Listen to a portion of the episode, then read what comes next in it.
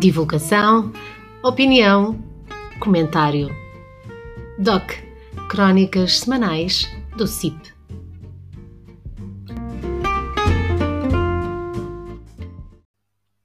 Espaço de opinião de João Manuel Esteves Dias de Andrade.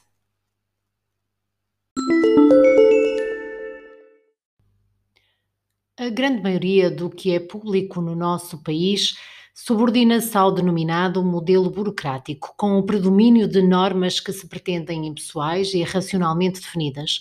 Dentro deste modelo, o emprego é fixo, com remuneração habitualmente regulada e a partir do tempo de serviço e da natureza das funções desempenhadas e a carreira fortemente regulada.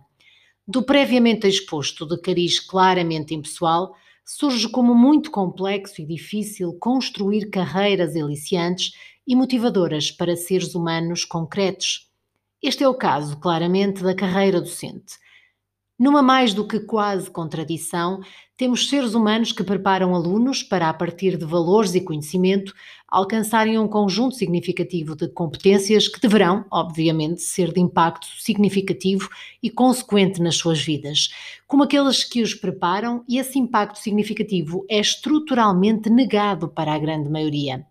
A carreira docente, presa ao modelo burocrático, constrói-se de artificialismos espartilhantes como o tempo de serviço, as cotas, minimizando o impacto para a grande maioria dos docentes das características que qualquer um deles, por força da função que desempenham, deveriam claramente apresentar: sentido de responsabilidade, sede de conhecimento, reflexibilidade, autonomia, dinamismo, criatividade, integridade e humanismo.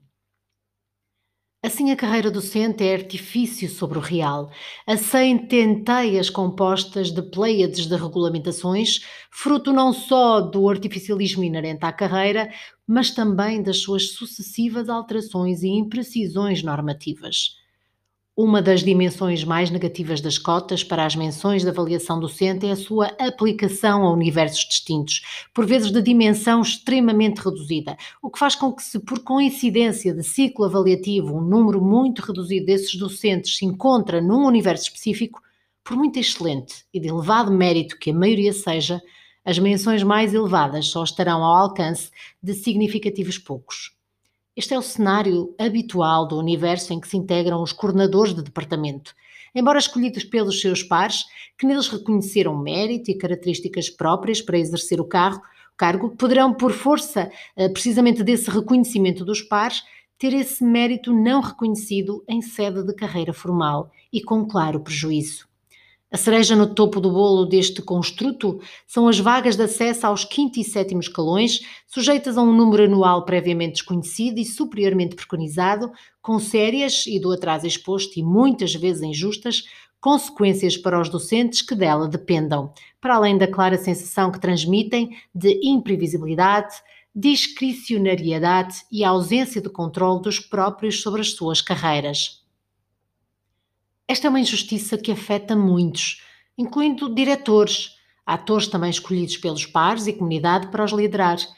No entanto, neste último caso, apesar de toda a significativa responsabilidade que a lei lhes incumbe, ainda existe o fator que deriva de uma candidatura que traduz uma opção do próprio e uma compensação remuneratória associada ao desempenho do cargo. Tal não sucede no caso dos coordenadores de departamento, que nem são candidatos nem possuem qualquer prerrogativa especial para o cargo que desempenham. Pensamos que esta é uma clara injustiça que urge corrigir desde já, independentemente de uma reflexão e da necessidade de alterações profundas que entendemos necessárias às carreiras na função pública. Senão, como aliciar profissionais motivados e válidos que construam uma função pública servidora e de vanguarda, assegurando os pilares primeiros do Estado de Direito Democrático.